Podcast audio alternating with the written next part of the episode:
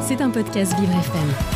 Tout de suite, Lancelot Graffet répond aux questions que tout le monde se pose. Et ce matin, il se demande pourquoi la fraude à la TVA pose-t-elle autant de problèmes au gouvernement Bonjour Lancelot. Bonjour Dominique. Depuis mardi, en marge de la réforme des retraites, le gouvernement a annoncé vouloir très nettement réglementer la TVA pour les entreprises.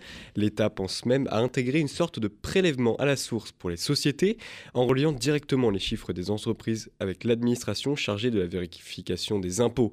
Pour les plus petites sociétés, l'exécutif a d'ores et déjà annoncé qu'une facturation électronique sera mise en place d'ici à 2026. Et si l'État souhaite s'assurer de la transparence du schéma d'échange, c'est parce qu'il existe une multitude de fraudes.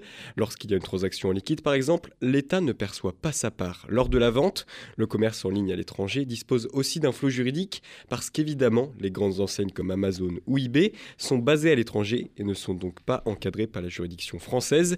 À de plus grandes échelles, il est possible pour une société de créer de fausses factures, documents qui leur permettront par la suite de demander une grosse partie de la TVA à l'État, une fraude qui est très intéressante puisque la TVA a représenté 186 milliards d'euros en 2021 et avec une telle somme, difficile de déceler les nombreuses anomalies qui peuvent s'y cacher.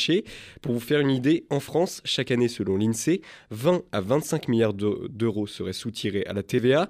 Les organismes de l'administration fiscale réussissent à retrouver environ 1 milliard d'euros par an grâce à de multiples contrôles, mais si on en croit les estimations, il y a de très grandes sommes d'argent qui réussissent à passer entre les mailles du filet. Et au vu de la dette française et du manque à gagner pour le gouvernement, on comprend déjà mieux pourquoi la TVA reste au centre des débats, même pendant la période de réforme des retraites. Mais de toute façon, c'est archi complexe cette histoire. Comment, comment on peut faire?